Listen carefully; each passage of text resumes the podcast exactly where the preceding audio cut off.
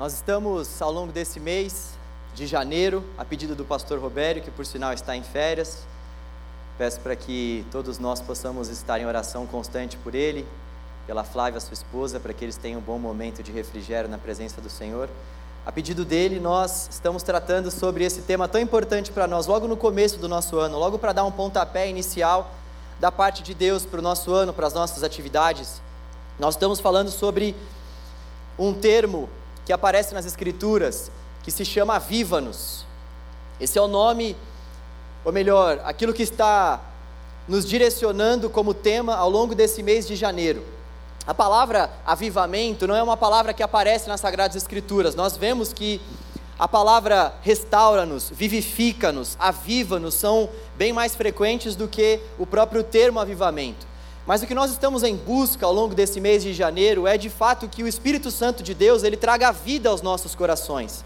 O que nós estamos em busca é que o Espírito Santo de Deus ele possa de fato transformar os nossos corações é para que o Espírito Santo possa nos chacoalhar, nos acordar, para que o Espírito possa trazer essa vida que somente Ele pode nos dar. É para isso que nós chamamos o nome de avivamento, para todas essas manifestações da parte do Espírito Santo de Deus que podem acontecer com os nossos corações. É isso que nós estamos em busca aqui ao longo desse mês. E é interessante porque Sempre quando nós falamos que nós estamos em busca desse avivar, dessa vida que o Espírito Santo de Deus pode nos dar, eu creio que isso deve falar ao meu e ao seu coração, uma vez que nós vivemos numa sociedade que nós podemos denominar como a sociedade do cansaço. Constantemente nós nos deparamos com pessoas cansadas. Antes da pandemia, o motivo do nosso cansaço era o trânsito, o motivo do nosso cansaço é porque muitos de nós tínhamos que ir até os nossos escritórios para trabalharmos, era porque a gente tinha que, de certa forma, sair de casa, entre outros motivos.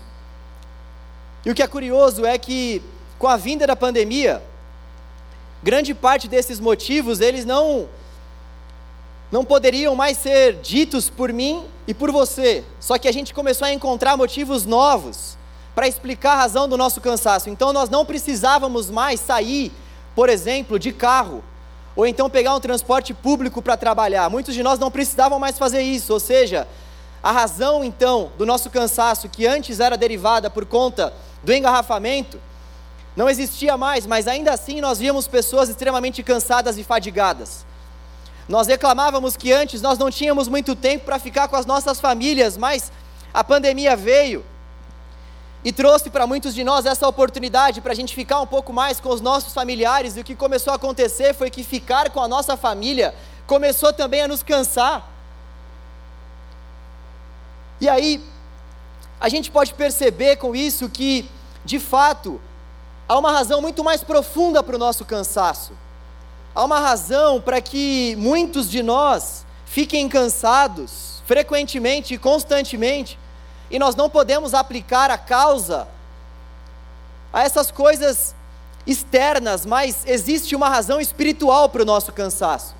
Existe uma razão muito mais profunda que pode ser explicada pela própria palavra de Deus, que diz a nós que de fato, quando nós buscamos em outras coisas, buscamos em outros lugares, buscamos em outros caminhos aquilo que somente nós podemos encontrar em Deus, nós vamos de fato ficar cansados. Quando nós vivemos em desalinhamento com o propósito no qual Deus nos criou, lá em Gênesis 1, 2, que nós vemos, por exemplo, que Deus, quando cria o ser humano, Ele cria o ser humano para que o ser humano pudesse ter um relacionamento profundo com Ele, e para que o ser humano pudesse se satisfazer em Deus, nesse relacionamento, além de nós cuidarmos da terra para a glória do Senhor.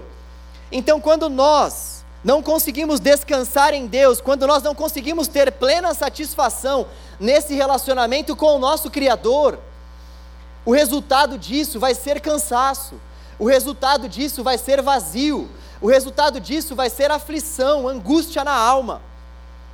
E é por isso que nós estamos falando sobre esse tema de extrema importância para nós, é por isso que eu e você precisamos estar em busca dessa vida que o Espírito Santo pode nos dar essa vida que pode fazer com que a nossa vida se alinhe aos planos e propósitos do Senhor para nós. E por que nós devemos buscar esse avivamento? Porque é uma necessidade para nós. É uma necessidade, é algo urgente para a minha vida e para a sua vida, nós buscarmos essa vida que o Espírito tem para nos dar. É uma necessidade para nós não nos contentarmos com o raso, mas mergulharmos na palavra, na presença, mergulharmos nesse deleite do Senhor e encontrarmos então alegria nesse nosso relacionamento com Ele. É uma necessidade nossa, da nossa alma. Nós, como seres criados, dependemos dessa vida que o Criador pode nos trazer. E além de ser uma necessidade, é uma realidade que o povo de Deus pode desfrutar. Nós vemos ao longo da palavra que muitos avivamentos aconteceram quando a igreja se reuniu para orar. Muitos avivamentos aconteceram quando pessoas simples, como eu e vocês, pessoas simples, dedicaram um tempo precioso da sua vida orando, clamando a Deus, sendo fiel a Ele, buscando a face do Senhor. Nós vemos, por exemplo, em 2 Crônica 7, 13 e 14, a palavra de Deus nos dizendo que se o povo de Deus, se eu e você, se nós orarmos, se nós nos humilharmos, o Senhor vai nos ouvir, Ele vai restaurar a nossa sorte, Ele vai restaurar a nossa vida, assim como Ele já fez com o povo dele por tantas vezes. É uma necessidade, é uma realidade de Deus para nós. E é fundamental que a gente venha entender essa importância de buscarmos o Espírito Santo de Deus. E não há um texto mais emblemático na palavra quando nós falamos sobre avivamento do que Atos capítulo 2. Eu queria te convidar para que você abrisse a palavra de Deus em Atos capítulo 2. Na verdade, nós vamos ler a partir do capítulo 1. Nós vamos ler o 1 e o 2, mas eu vou me atentar a alguns trechos por conta do nosso tempo. Quero que você deixe aí a sua Bíblia aberta, porque eu vou citando alguns trechos para a nossa meditação. Para você ver se eu estou pregando a palavra mesmo ou não. Pode me cobrar aí depois do final. Eu quero refletir com vocês sobre o papel do Espírito Santo de Deus nesse avivamento que aconteceu na igreja primitiva. Papel do Espírito Santo, aquilo que o Espírito Santo fez ao longo desse avivamento que tomou conta dessa igreja primitiva. Atos 1:8, nós vamos ao primeiro ponto que nos faz enxergar o papel do Espírito Santo nesse avivamento. Atos 1:8. Vocês receberão poder quando o Espírito Santo descer sobre vocês. É um texto bastante conhecido e serão minhas testemunhas em toda parte, em Jerusalém, em toda a Judéia, em Samaria e nos lugares mais distantes da terra. A primeira coisa que nós vemos aqui, que o Espírito Santo fez ao longo desse avivamento que nós vamos ver mais para frente, que aconteceu em Atos capítulo 2, mas eu fiz questão de ler primeiro Atos capítulo 1 para a gente entender esse contexto, entender a preparação dos discípulos para o então avivamento que aconteceu em Atos capítulo 2. A primeira coisa que o Espírito Santo de Deus faz aqui é dar poder, dar poder aos crentes.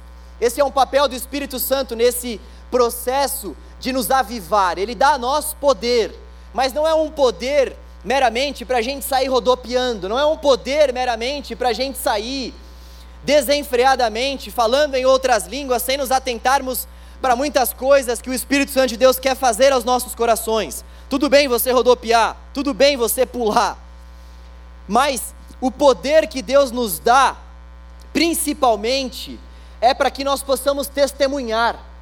Eles receberiam poder para que eles pudessem testemunhar o Evangelho, poder para que eles pudessem negar a si mesmos, poder para que eles pudessem pregar a palavra de Deus, poder para que eles pudessem curar enfermos, poder para que eles pudessem ensinar as pessoas o Evangelho, poder para que eles pudessem amar uns aos outros e amar os seus inimigos como Cristo havia ordenado a eles, poder para que eles pudessem dizer não aos seus pecados e sim para o Senhor.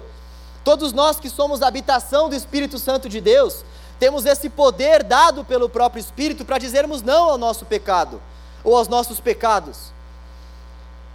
Poder, poder do Espírito para que a gente possa viver o Evangelho, poder do Espírito para que a gente possa caminhar segundo a vontade de Deus. E sem esse poder da parte do próprio Deus a nós, o Evangelho é impossível de ser vivido. Eu não sei se você já parou para pensar nisso, mas dá uma olhada nas coisas que Jesus pede para nós. Dá uma olhada nas coisas que Deus ele ordena a nós nas sagradas escrituras, todos os imperativos que nós vemos ao longo da leitura das sagradas escrituras, e são muitos os imperativos. Nós jamais conseguiríamos cumprir com todas as ordenanças do Senhor de pregar, de testemunhar, de amar, de cuidar, de ensinar, sem que nós contássemos com a ajuda e com o poder do Espírito Santo de Deus. O primeiro ponto, então, para que Deus nos avive é nós entendermos que é Ele quem nos dá esse poder da vida, é Ele quem nos dá esse poder para que nós possamos viver a nossa vida. E pode parecer óbvio, pode parecer uma verdade que não é tão nova assim, mas quando eu e você nos deparamos com alguns momentos nas nossas vidas de fraqueza, de dor, de enfermidade, de angústia, nós olhamos para as nossas próprias forças e nos desanimamos, e vamos nos desanimar mesmo, porque a gente olha para dentro de nós e a gente não vê saída. O que nós vemos hoje em dia é uma teologia do coaching sendo pregada e muitas pessoas aderindo, e essa teologia vai falar para mim e para você que aquilo que a gente precisa está dentro de nós. É um discurso maravilhoso.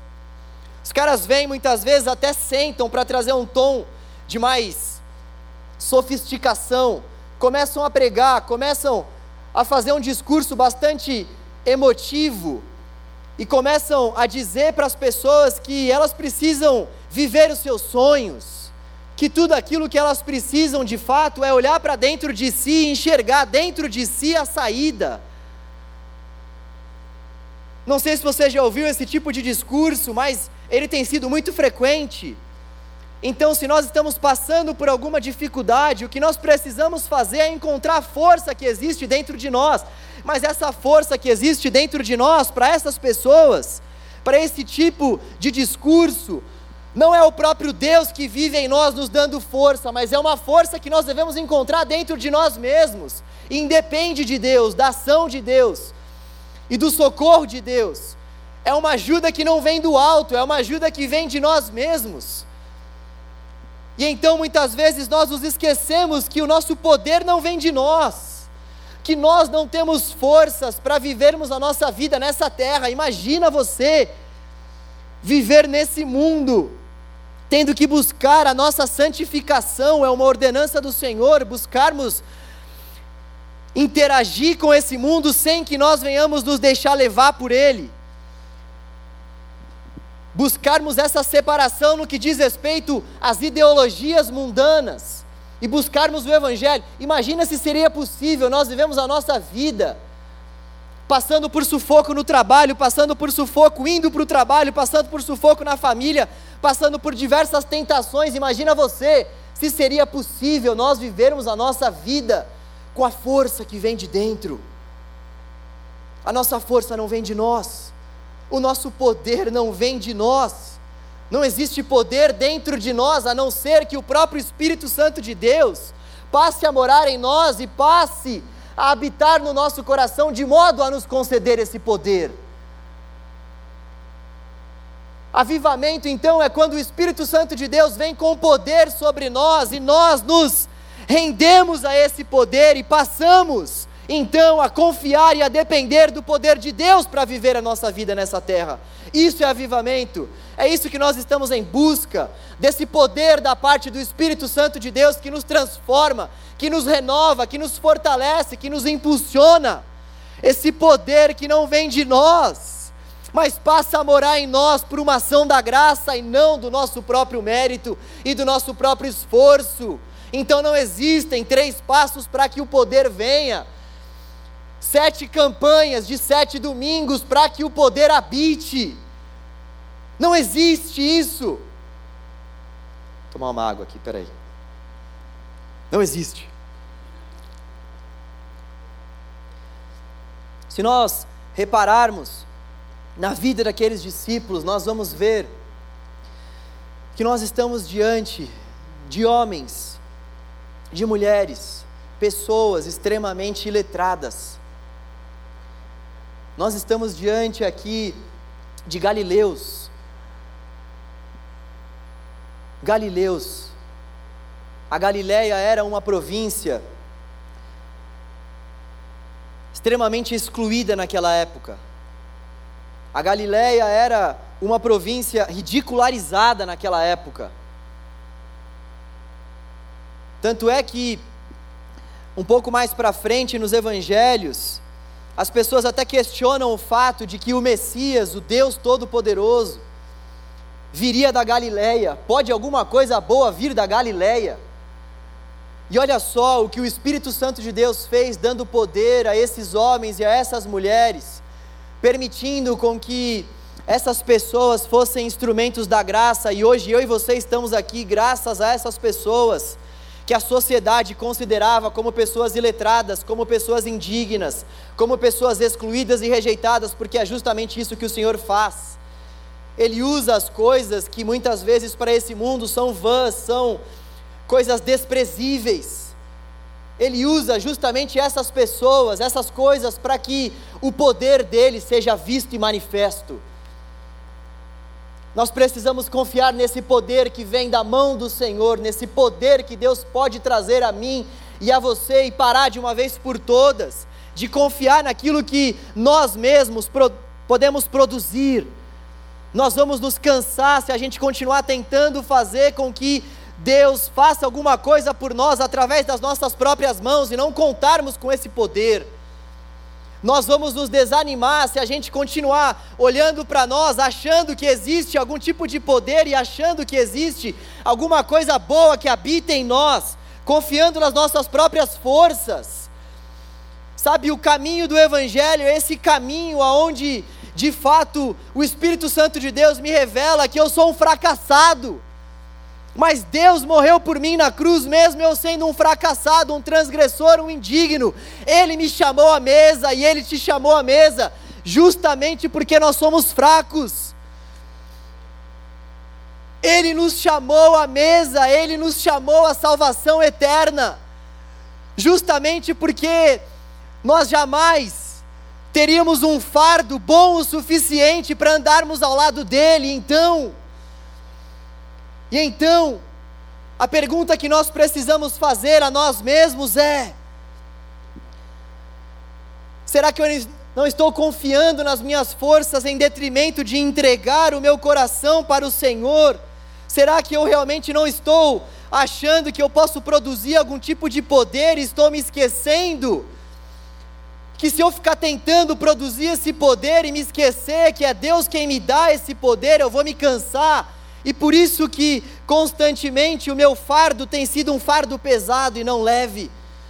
Nós precisamos nos lançar diante de Deus, reconhecermos que Ele é esse Deus que, por meio do Seu Espírito, dá poder a nós, para que então o nosso fardo se torne leve.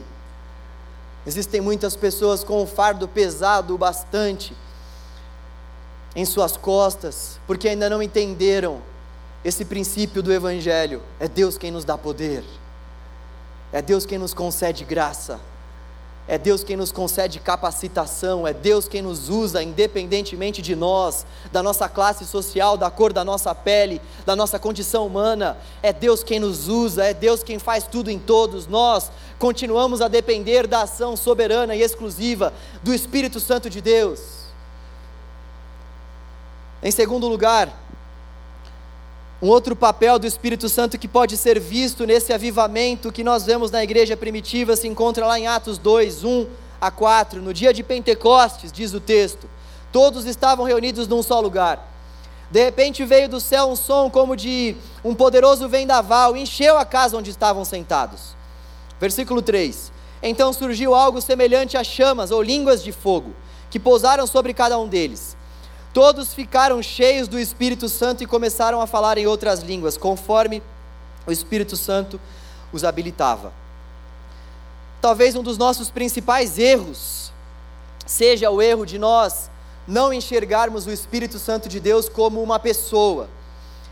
Talvez um dos nossos principais erros nesse nosso processo de buscarmos a vida que o Espírito Santo de Deus pode nos dar é não entendermos que o Espírito Santo de Deus é o próprio Deus encarnado o que nós vemos aqui é que foi o próprio Espírito Santo de Deus quem operou o avivamento na igreja primitiva.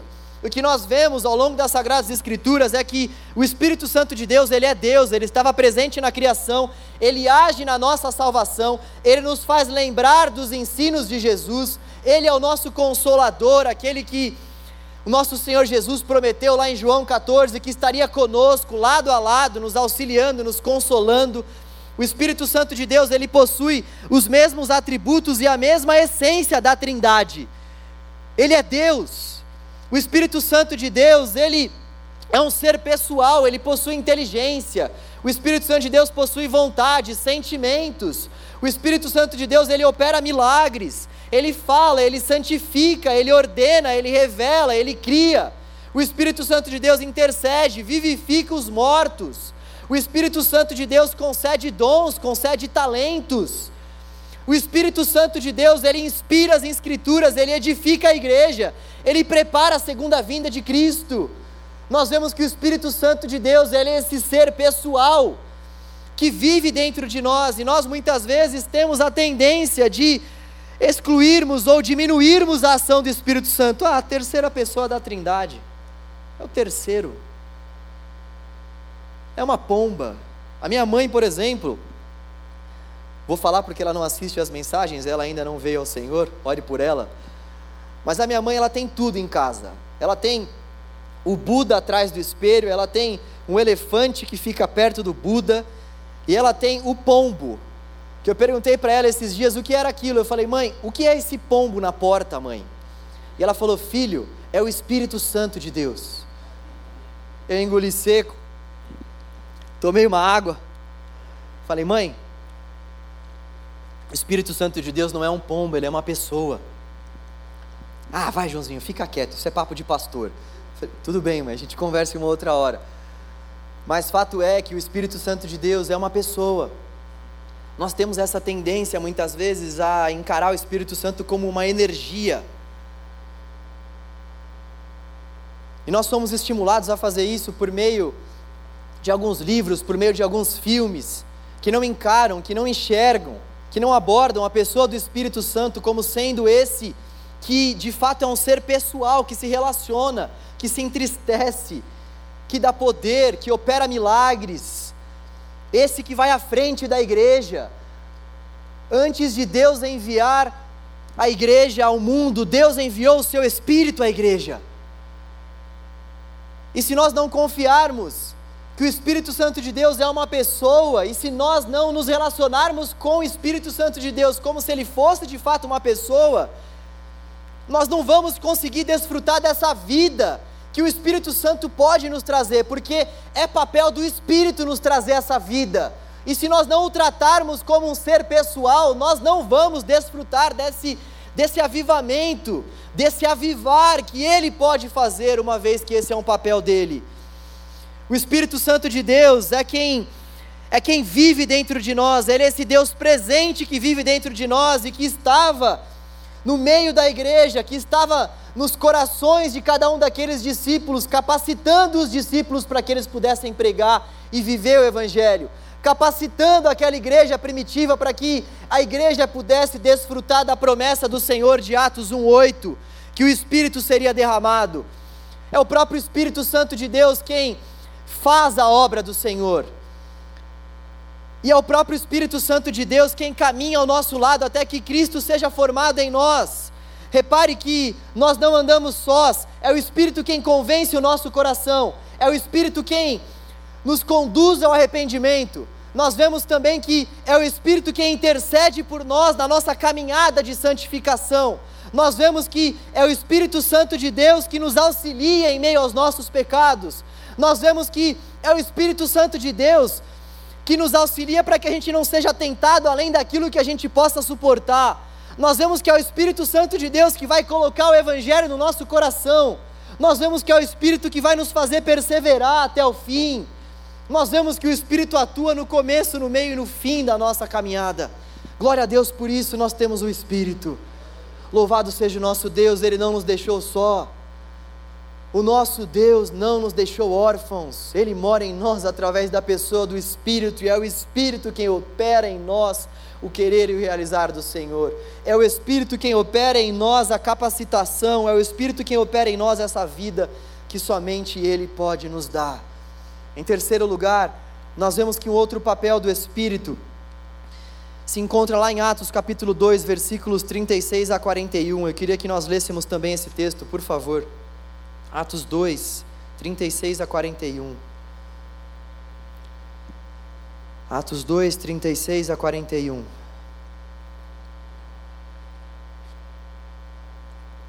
A palavra do Senhor diz assim: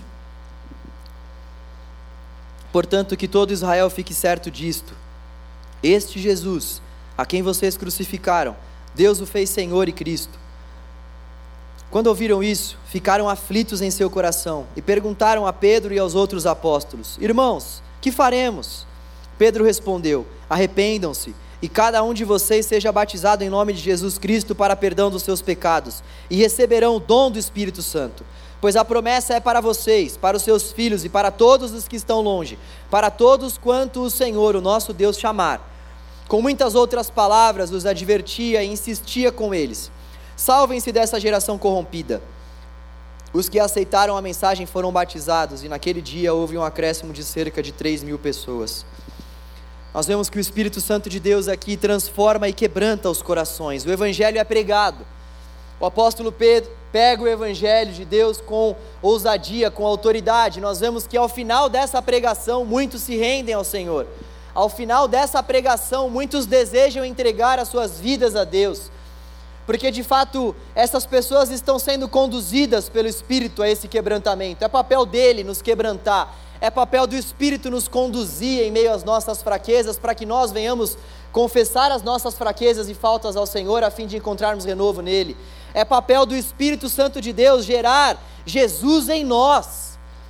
É papel do Espírito Santo de Deus fazer com que o caráter de Cristo seja aperfeiçoado ao nosso caráter, de modo que nós sejamos um com Deus. É papel do Espírito Santo de Deus alinhar, alinhar o nosso coração que muitas vezes é errante, é pecador, o nosso coração que é perverso, aos caminhos do Senhor. E talvez nós cheguemos no ponto mais prático e mais importante para que a gente saia daqui sabendo qual caminho nós precisamos seguir, se de fato a gente quiser desfrutar da vida do Espírito Santo de Deus em nossos corações. Se é o Espírito Santo de Deus quem nos dá poder, se é o Espírito Santo de Deus, de fato, quem opera o avivamento no nosso coração, se é o Espírito Santo de Deus que transforma o nosso coração e quebranta o nosso ser, talvez a pergunta mais importante dessa noite que eu e você precisamos fazer seja a seguinte: por que nós ainda não estamos desfrutando desse avivamento que o Espírito Santo de Deus pode nos trazer? Por que nós não ainda estamos desfrutando desse quebrantamento, dessa vida que o Espírito Santo de Deus pode nos trazer, para trazer paz a nós, para mandar embora o nosso cansaço? Porque muitos de nós constantemente vivem cansados e sobrecarregados e não conseguem desfrutar dessa vida que o Espírito Santo de Deus tem para nos trazer.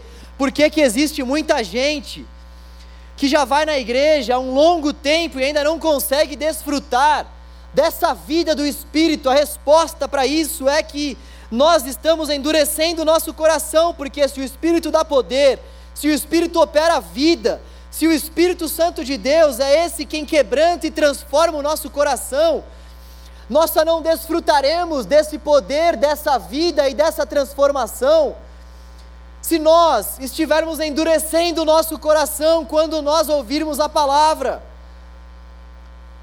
A verdade que fica para mim e para você é que se a gente não está desfrutando disso é porque a gente está ouvindo o Evangelho, mas na verdade, existem outros deuses que fazem morada no nosso coração.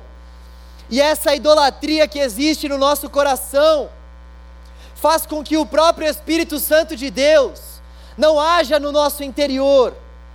Essa idolatria que existe no nosso coração, essa perversidade que existe no nosso coração, aponta para o fato de que as nossas mãos estão sujas. E o Senhor não vai compactuar com a sujeira do nosso coração e das nossas mãos.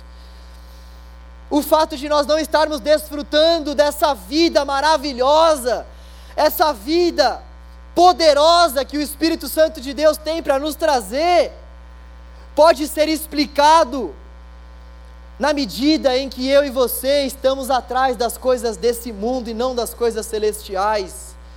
A grande verdade é que o nosso coração muitas vezes não tem saudade da eternidade. O nosso coração não tem mais saudade do céu. O nosso coração não tem mais saudade do nosso Deus. O nosso coração não tem mais fome. O nosso coração não tem mais sede. Nós estamos com os nossos pés tão enraizados nesse mundo passageiro, que nós mal conseguimos desfrutar da beleza da eternidade. Ainda que nós não venhamos desfrutar plenamente da eternidade, o nosso Deus nos garante em Sua palavra algumas antevisões.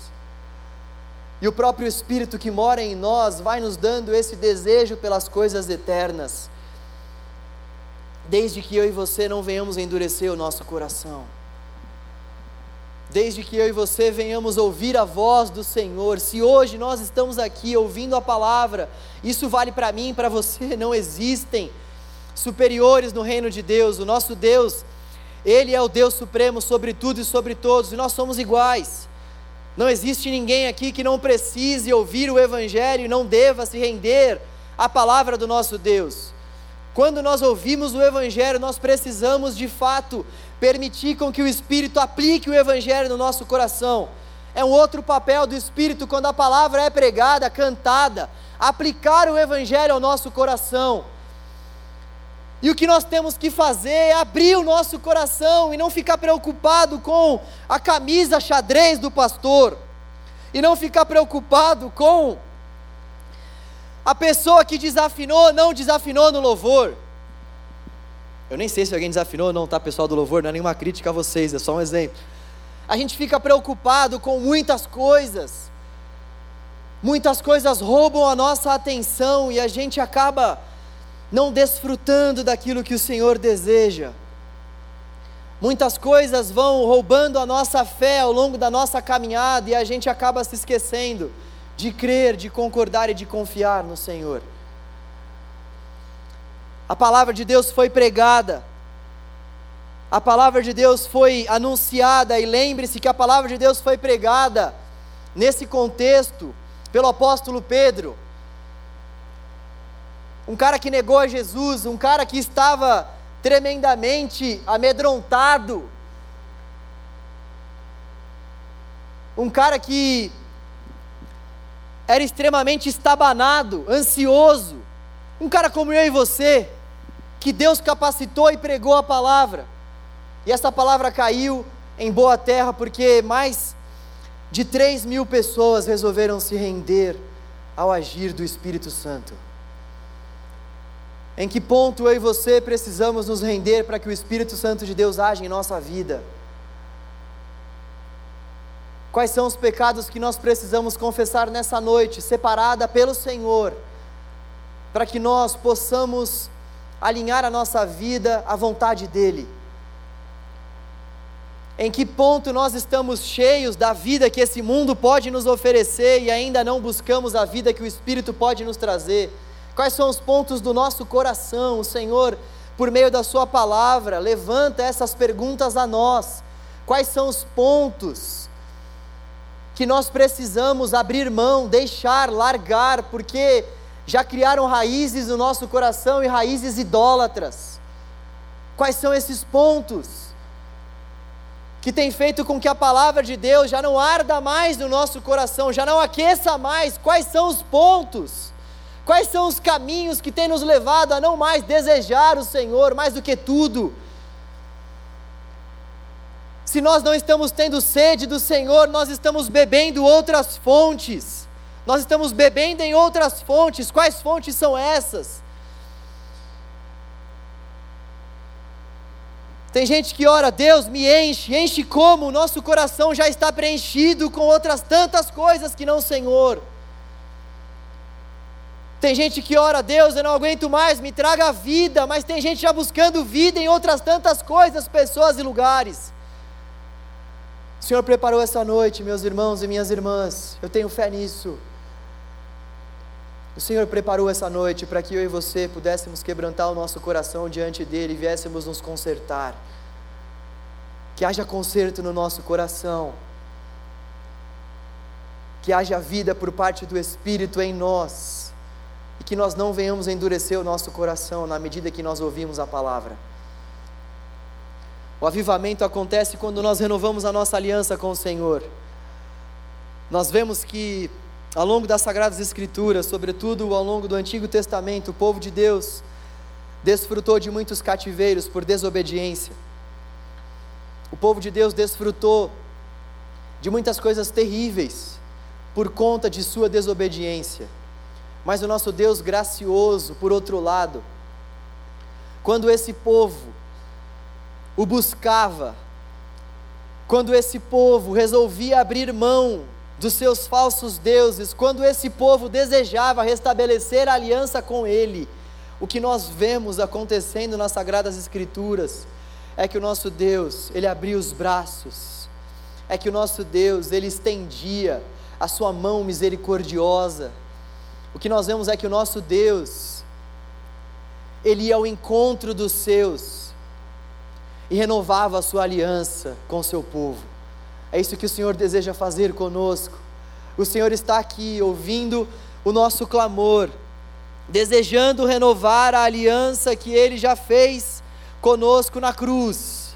O Senhor está aqui nessa noite, desejando mais uma vez alcançar o meu e o seu coração através da Sua palavra, através do agir do Seu Espírito que, que nos sonda, que nos conhece. O Senhor está aqui nessa noite para que de fato o nosso coração se renda a Ele e para que o nosso coração renove essa aliança com Deus Altíssimo, único Deus e Senhor existente no céu e na terra. Eu gostaria de te convidar para que você participasse comigo da ceia do Senhor nesse momento, tendo a certeza de que Ele deseja renovar essa nossa aliança conosco. Se você não pegou o cálice, se você porventura não conseguiu pegar o cálice na entrada, os diáconos os diáconos vão te servir. Você, por favor, pode levantar uma das suas mãos para que nós possamos te avistar, caso você ainda não tenha pego os elementos da ceia.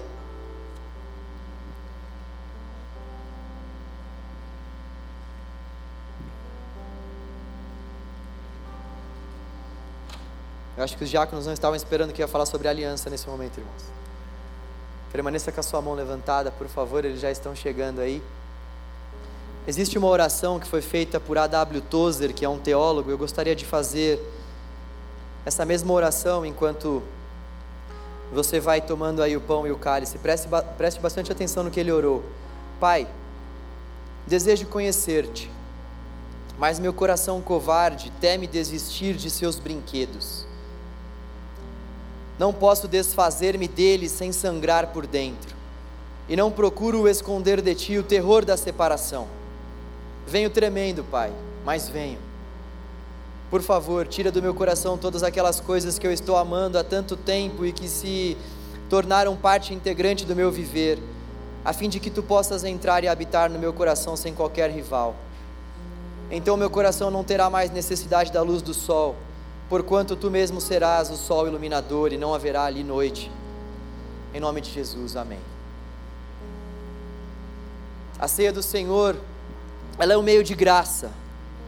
A ceia do Senhor é um meio pelo qual nós desfrutamos da graça e da bondade de Deus. A ceia do Senhor nos faz lembrar dessa aliança que Deus fez com a sua igreja, comigo e com você. A ceia nos faz lembrar que no Calvário, o Senhor Jesus estava chamando para si povos de todas as tribos, línguas, raça e nação. A ceia do Senhor nos faz lembrar que o sangue de Jesus derramado naquela cruz trouxe a nós vida e vida em abundância. A ceia nos faz lembrar dessa aliança de amor eterna, essa aliança imutável, essa aliança inquebrável, essa aliança indissolúvel. E nós podemos ter a certeza de que a aliança que Jesus fez conosco, ela é inquebrável, ela é infalível, ela jamais pode mudar, porque o nosso Deus não é passível de mudança ou de transformação. O nosso Deus é o mesmo ontem, hoje e será eternamente. Esse Deus que foi ao nosso encontro através de Jesus Cristo na cruz e esse Deus que insiste em renovar a sua aliança conosco. A ceia do Senhor é uma oportunidade para mim e para você, para que nós possamos olhar para dentro de nós para que nós possamos, como o apóstolo Paulo sugere, examinar a nós mesmos antes de nós participarmos do pão, antes de nós bebermos o cálice. Olharmos para dentro de nós, porque de fato aquilo que aconteceu na cruz do Calvário foi a maior obra de amor da história da humanidade. Olhar para dentro de nós, porque de fato a cruz revela que Deus entregou a si mesmo por amor a nós olhar para dentro de nós e não participarmos do pão, do vinho, não participarmos da mesa de Jesus, sem que antes de nós bebermos o cálice e partirmos o pão, nós venhamos nos consertar diante desse que é três vezes santo. O nosso Deus deseja que nós venhamos consertar a nossa aliança, renovar a nossa aliança, olhar para a aliança que Ele fez conosco na cruz. E venhamos nessa noite, antes de participarmos, entregar mais uma vez o nosso coração, as mazelas do nosso coração, a maldade do nosso coração. Eu gostaria de te convidar a fazer isso antes de você participar.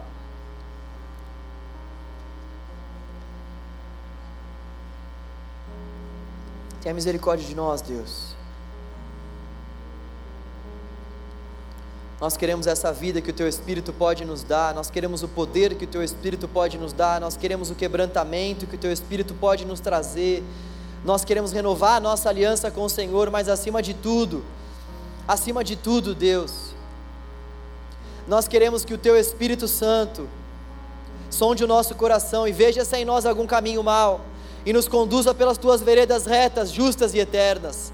Nós queremos, ó Deus, que o teu Espírito Santo, que já habita no nosso coração, no coração de todo aquele que crê, nós queremos que o teu Espírito traga vida, vida, vida aos nossos corações mornos e mortos. Traga vida, Senhor, concedendo a nós fé, esperança, renovo, forças Traga, Senhor, a nós consciência de pecado, Deus. Traga a nós desejo pela santidade. Traga a nós, Deus. Desejo pela tua palavra. Traga a nós, Senhor. Desejo pelo quarto, Deus, secreto de oração, de busca, de devoção. Restabeleça no coração do teu povo, Deus, a sede, a fome, o ardor a esperança. Restabeleça no coração do teu povo a vida. Restabeleça no coração da tua igreja a aliança. Restabeleça no coração dos teus filhos e das tuas filhas a alegria. A alegria da sua presença, Deus. A alegria de uma vida ao teu lado. A alegria de um coração cheio da paz do teu espírito Restabeleça, ó Deus. Restabeleça, ó Deus. Obrigado pela cruz, Senhor, que aponta para essa oportunidade que cada um de nós podemos ter também nessa noite, Deus. Obrigado, Senhor, por mais uma vez demonstrar através desse memorial que nós estamos participando, que o Senhor não se esqueceu de nós. Obrigado, Senhor. Obrigado, Senhor. Vamos todos participar comendo do pão.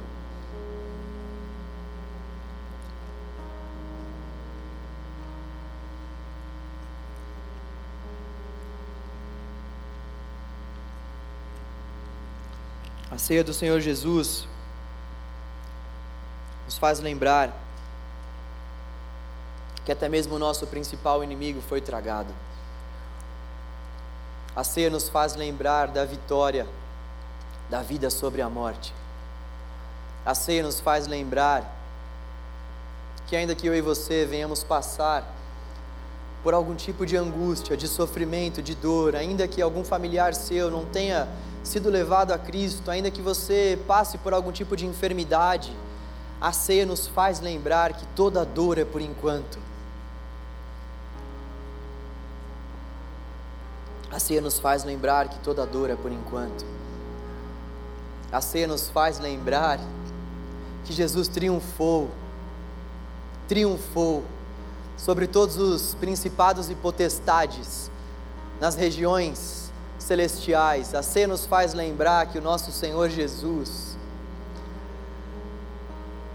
nos concederá vida, vida eterna e abundante. Nós estaremos com Ele para todos sempre e haverá um momento onde nós cearemos com Ele num grande banquete celestial, onde nós estaremos ao redor da mesa do Cordeiro, cantando que Ele é santo, que Ele é digno, que Ele é poderoso, cantando que Ele é glorioso, que Ele venceu a morte. A ceia do Senhor nos faz lembrar que há uma esperança para a minha vida e para a sua vida, e essa esperança não está dentro de nós. A luz raiou, diz o Evangelho. A luz raiou, a luz veio de fora para iluminar a minha vida e a sua vida. Não existe luz própria, a nossa luz é o Senhor Jesus. A nossa luz é o Senhor Jesus, Ele ilumina a nossa vida e o nosso coração. A Ele a glória, a honra e o louvor. Vamos participar desse momento.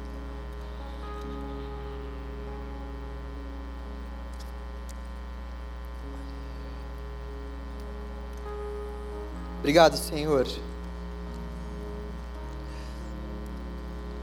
Obrigado pelo sangue derramado na cruz. Obrigado pela vida que o teu Espírito. Obrigado pela vida que o teu Espírito tem nos dado, Senhor. Obrigado, Deus, por não ter medido esforços para morrer em nosso favor, em nosso lugar. Obrigado por ter suportado a dor. Obrigado por ter suportado a tristeza, a vergonha da cruz por nos amar, por nos querer perto, por nos querer para si.